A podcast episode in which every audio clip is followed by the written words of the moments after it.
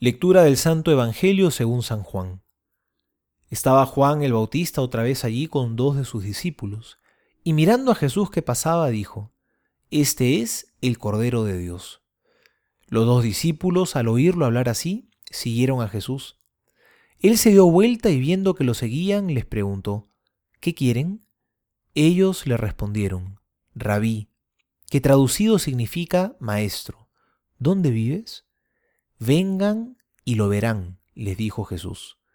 Fueron, vieron dónde vivía y se quedaron con él ese día. Era alrededor de las cuatro de la tarde. Uno de los dos que oyeron las palabras de Juan y siguieron a Jesús era Andrés, el hermano de Simón Pedro.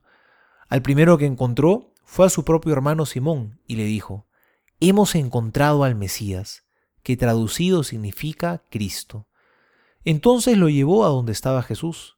Jesús lo miró y le dijo, Tú eres Simón, el hijo de Juan.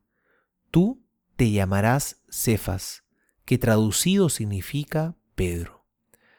Palabra del Señor, gloria a ti, Señor Jesús. Hemos escuchado un pasaje muy hermoso. Narra la experiencia de un encuentro. Qué importante es para los hombres encontrarse. Estos dos discípulos que buscan a Dios están en peregrinación hacia Dios. Pero vemos a su vez que Dios también está en una peregrinación, está en una peregrinación hacia el hombre. Dios mismo se ha puesto en camino hacia nosotros. Y esto es lo que ocurre en este pasaje. Los discípulos temerosos se acercan a Jesús, pero no se atreven a hablar. Pero Jesús también quiere encontrarse con ellos, lo anhela, y es él quien toma la iniciativa y les pregunta, ¿qué buscan? Con Jesús en medio la situación se invierte. Pasan de ser buscadores a sentirse encontrados. Han sido alcanzados por el Señor, como dirá San Pablo. Jesús les muestra de esta manera que conoce sus corazones y que al igual que ellos, Él también tiene un deseo inmenso de encontrarse. Es Jesús quien los ha alcanzado. Esa es la pregunta fundamental. Es la que Jesús les hizo entonces y nos hace también ahora a nosotros. Es la pregunta que Jesús siempre nos hace. ¿Qué es lo que estás buscando? Y nos hace esa pregunta porque Él tiene mucho que mostrarnos. Hay un tesoro inagotable, un caudal de dicha y de gozo que no se acaba, que quiere ofrecernos. Por eso nos invita a venir, nos invita a acercarnos. No te quedes lejos, nos dice. Ven y quédate, permanece en mí.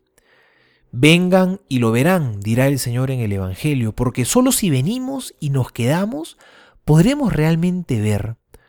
Gustad y ved cuán bueno es el Señor, nos dice el Salmo 33. Solo permaneciendo en Él, podremos saborear las delicias de su casa. Solo dejándonos alcanzar por Jesús que nos busca, podremos estar llenos de esa dicha que tiene preparada para nosotros. Soy el Padre Juan José Paniagua y les doy a todos mi bendición en el nombre del Padre y del Hijo y del Espíritu Santo. Amén.